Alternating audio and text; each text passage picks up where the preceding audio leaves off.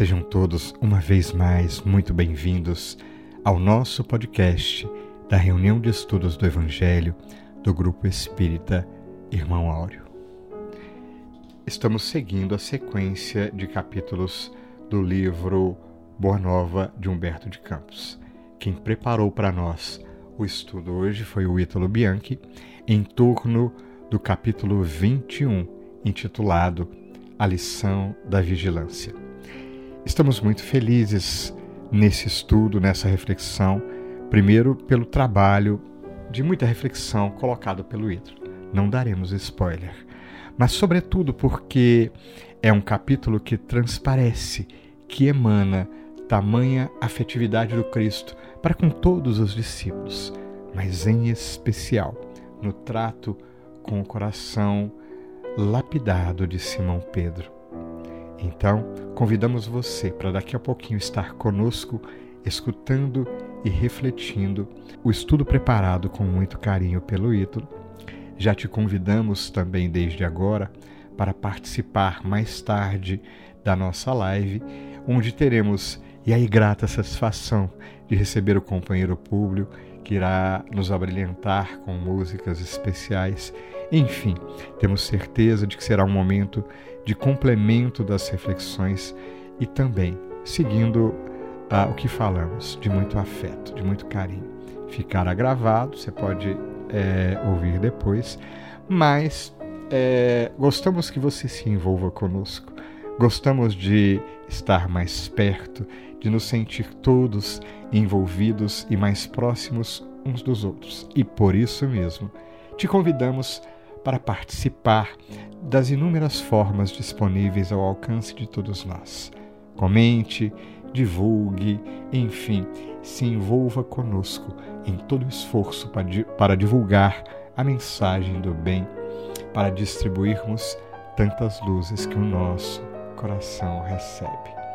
No final, teremos uma vez mais o nosso momento de oração com uma poesia lindíssima de Maria Dolores. Caso você queira, ache necessário, temos todos a certeza da presença da espiritualidade maior ao nosso lado.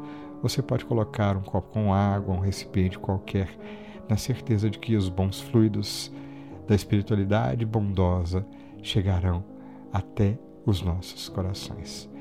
E é justamente nesse clima de afeto que gostaríamos que você sentisse, primeiro, o nosso abraço e, em segundo lugar, te convidamos juntos. Vamos ouvir?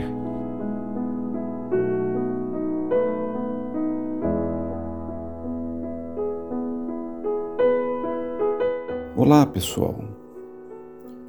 Bom estarmos juntos de novo para aprender ou relembrar lições trazidas nessa obra de intenso teor, tão bem construída por Humberto de Campos com a destreza de suas letras e de seu discernimento, com delicadeza e profundidade sobre as passagens do Mestre pelo mundo encarnado, trazendo as lições imorredoras e plasmadas no plano espiritual, constado na introdução da presente escrita, orientando pelo, orientado perdão, pelos espíritos superiores a materializar uma obra com tal quilate, como vimos compreendendo no decorrer de nossos diálogos semanais.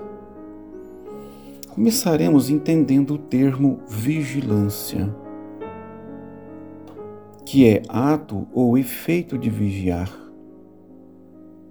estado de quem permanece alerta, de quem age com precaução para não correr riscos. Cuidado.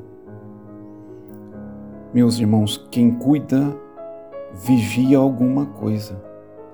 E essa coisa tem importância para si e ou para os outros. Nesse contexto, então, nós estudaremos o capítulo 21 do livro Boa Nova, que se intitula A Lição da Vigilância. Destaca com assertividade e delicadeza a humanidade dos discípulos, que não nos iguala, mas equipara pela nossa oscilação, pela impermanência de nossas percepções pela falta de firmeza, de equívocos do pretérito de agora que nublam a nossa visão.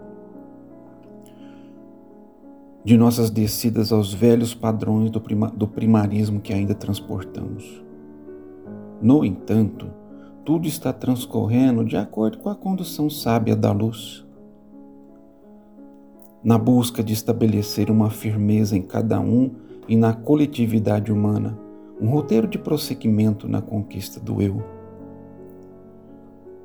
De fazer com que o Evangelho repercuta em nós, possibilitando uma renovação, uma reconstrução do nosso psiquismo, de nossos valores no rumo da libertação das prisões emocionais da alma, erigidas por nós no decorrer dos séculos que se vão passando.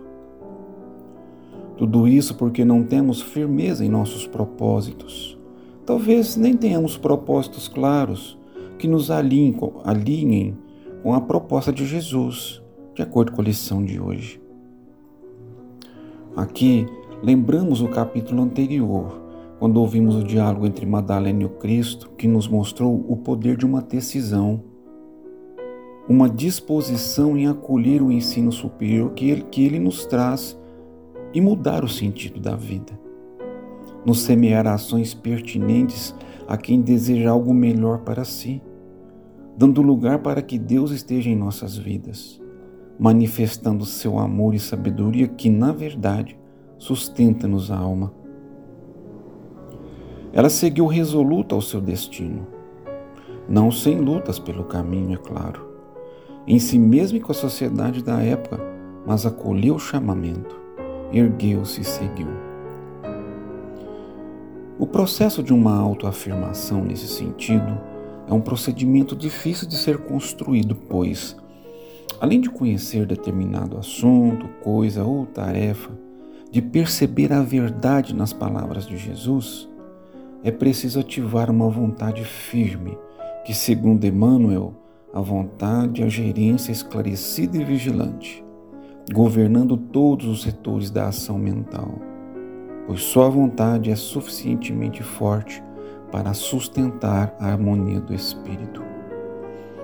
Necessária então uma entrega, meus irmãos, no entendimento de que não há outra opção para nós, nem sempre lógica para o nosso padrão espiritual, pois se assim não fosse, teríamos galgado degraus importantes ao nosso progresso, em virtude do movimento transitório regenerativo coordenado por Jesus em nome de Deus. A humanização dos apóstolos, que nessa obra fica tão evidenciada, nos mostra o quanto podemos trabalhar em nós, com firmeza pelo espírito de serviço necessário ao processo compreendendo que qualquer caminho escolhido terá consequência e nos levará a algum lugar. Naturalmente, como nos mostra a doutrina, os apóstolos vieram com uma proposta de participar desse movimento de renovação de si mesmo e do mundo. E como deu certo, pelo menos com os apóstolos.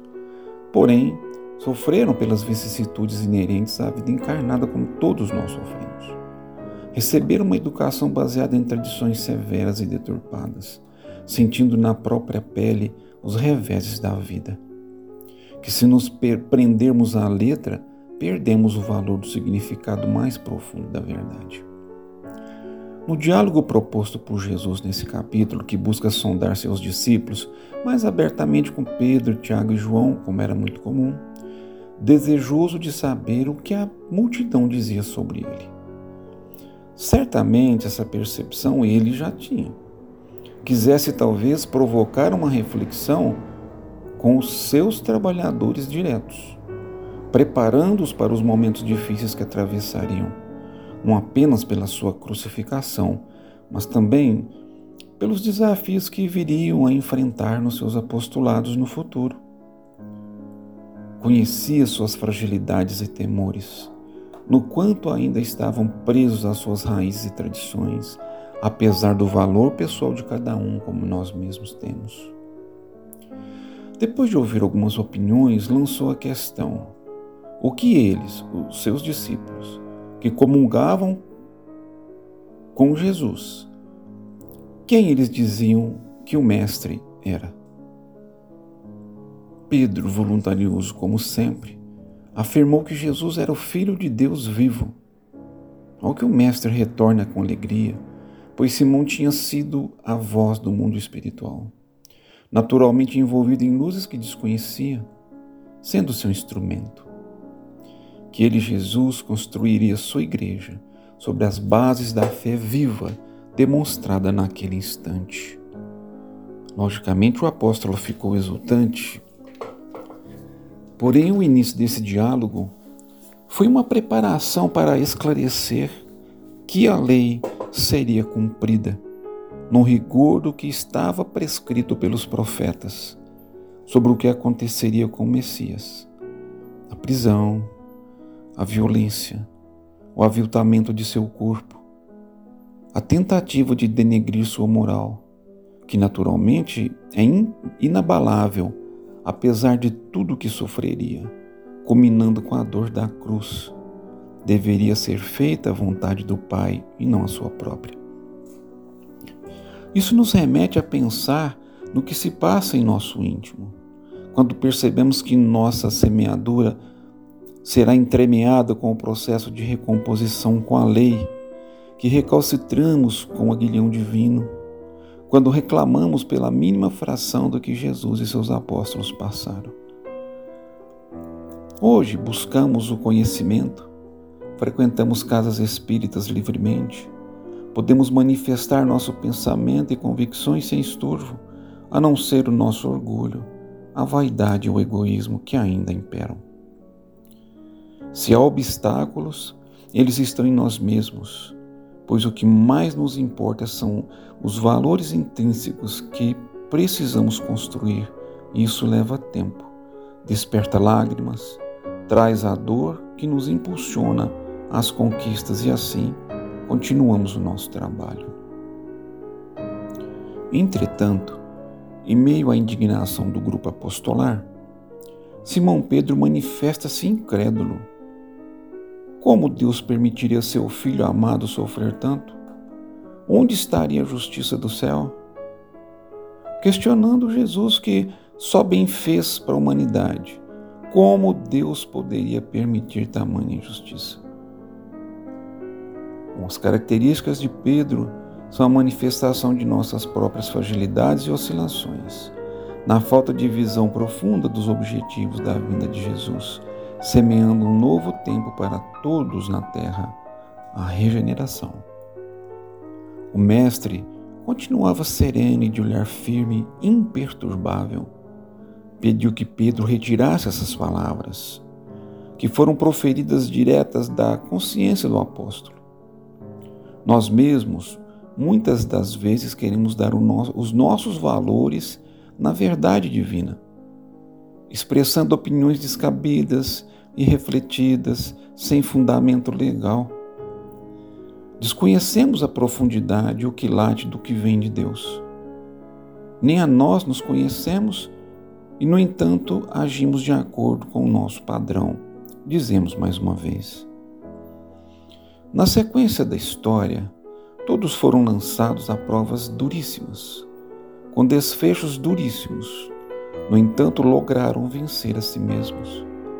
Essa proposta real, onde todos podemos e devemos nos dedicar no decorrer das reencarnações futuras. Desenvolvendo os caminhos do raciocínio, da lógica e do bom senso, do discernimento e de dedicação a uma causa nobre, como ser cristãos, por exemplo. Isso é processo pede vigilância continuidade, disposição e zelo. Ainda com Emmanuel, no livro Vinha de Luz, lição 132, o título Vigilância.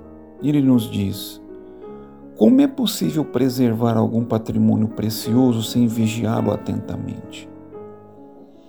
O homem de consciência retilínea, em todas as épocas, será obrigado a participar do esforço de conservação, dilatação e defesa do bem. Meus irmãos, isso é de nossa responsabilidade. Está em nossas mãos dar continuidade à regeneração, na transformação contínua e atenta para não nos trairmos no meio da jornada.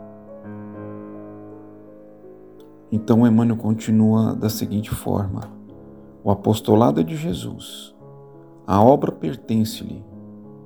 Ele virá no momento oportuno a todos os departamentos de serviço, orientando as particularidades do ministério de purificação e sublimação da vida. Contudo, ninguém se esqueça de que o Senhor não prescinde da colaboração de sentinelas. E esses poderemos ser nós mesmos. Se assim o desejarmos, se assim buscarmos com intensidade a participação desse movimento. O Mestre então disse a Pedro: Vigia teu espírito ao longo do caminho. Basta um pensamento de amor para que te eleves ao céu. Também basta uma palavra fútil ou uma consideração menos digna para que a alma do homem seja conduzida ao estacionamento. Assim, Jesus nos chama para a constância em nossos esforços de crescimento, na disciplina das emoções e dos desejos que nos assaltam o espírito, na busca do conhecer e conhecer-se, clarificando a razão. Que raciocinemos com o que se, com o que se entende, permitindo repercuta em nosso ser, vibrando intensamente, refletindo a luz que nos envolve e fortalece para a jornada que nos aguarda. O pensamento que tudo move, criando e transformando, destruindo e refazendo para acrisolar e sublimar, concluiu Emmanuel. Então, meus irmãos, Deus nos abençoa e ama, e nos quer tendo o mesmo zelo uns para com os outros. Sigamos. Iniciamos o nosso momento de oração de hoje com a poesia de Maria Dolores, Recado da Vida. Se o presente é rude e amargo, com nublados horizontes, coração, não te amedrontes nas sombras de algum lugar. Sigamos buscando a frente, na direção do porvir. A paz reclama servir, progresso pede marchar. Olha o quadro que te cerca, do átomo aos oceanos, do verme aos seres humanos, a confiança é valor o sol se apoia no espaço, criando jardins fecundos que o tempo transforma em mundos de evolução e de amor. A semente entregue ao solo germina e cresce sem medo. Faz-se depois arvoredo, depois é verde mansão. Suporta vento e aguaceiro, cada flor que desabrocha. Confia-se o vale a rocha, o rio tem fé no chão.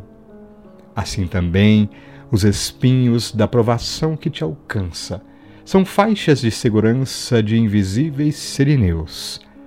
Cumpre o dever que te cabe, trabalha, serve e porfia. Tens a fé por luz e guia da terra aos braços de Deus. Senhor Jesus, envolvidos em tanto carinho nesse abraço luminoso de afeto que sentimos agora. Uma vez mais, te sentimos as palavras reconfortantes e o exemplo firme e profundo reverberando em nossos corações, assim como cada uma de tuas palavras calou fundo no coração de Simão Pedro. E como lição viva que deixaste aquele coração tão necessitado, uma vez mais podemos sentir-te o afeto bem próximo aos nossos corações, como ponte de amor a nos ligar um tantinho mais. A Deus nosso Pai. Dá-nos a confiança profunda, Jesus, porque o nosso coração assim necessita. Reconhecemos-nos agora, por vezes fracos e invigilantes, mas o amor de Deus que nos cerca em toda parte, que se faz sentir através do teu amor, do amor de cada um dos corações do plano maior que continuamente nos alcançam e nos envolvem, nos dão esperança, nos dão força e nos reconfortam, para que possamos enxergar verdadeiramente cada oportunidade que se faz em nossas vidas. E junto contigo, Jesus, damos graças a Deus pelos momentos de alegria e de refazimento, assim como abençoamos a oportunidade de refazimento e de reconstrução, por vezes através da dor, muitas vezes através do chamamento ao trabalho e ao serviço. Graças damos ao alto, Jesus, pela bênção da família necessária que nos acolhe, pela bênção de tantos corações, encarnados e desencarnados, que não ao acaso cruzam nossos caminhos, convidando-nos uma vez mais a servir a Deus. Graças te damos, Jesus, por estes momentos luminosos junto ao Evangelho Abençoe e protege-nos, hoje e sempre, Mestre querido. Que assim seja.